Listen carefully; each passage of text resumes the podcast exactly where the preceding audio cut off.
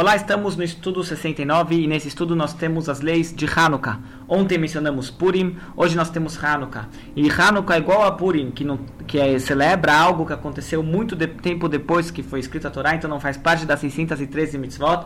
Porém, há coisas que nossos sábios instituíram para celebrar Hanukkah.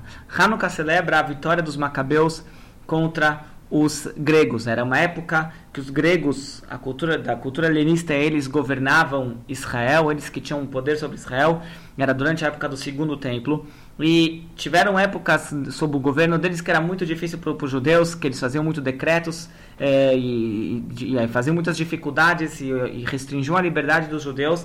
E muitas vezes essas liberdades eh, eles que restringiam, essas eram decretos contra a Torá. E estamos falando de uma época que particularmente estava muito difícil para os judeus manterem a sua identidade judaica, manterem o judaísmo, manterem a cultura judaica, e porque eles estavam não só que eles faziam uma inundação de outras culturas dentro de Israel, eles também proibiam a prática do judaísmo entre outras entre outras mitzvot.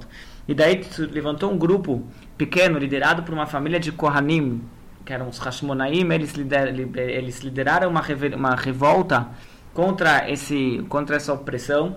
E eles tiveram uh, sucesso e vitória uma, uma, vitória depois da outra até que eles conseguiram libertar boa parte de Israel inclusive o templo. E no que eles libertaram o templo? Teve aquele famoso milagre do azeite que eles que tinham azeite puro suficiente para durar um dia e durou oito.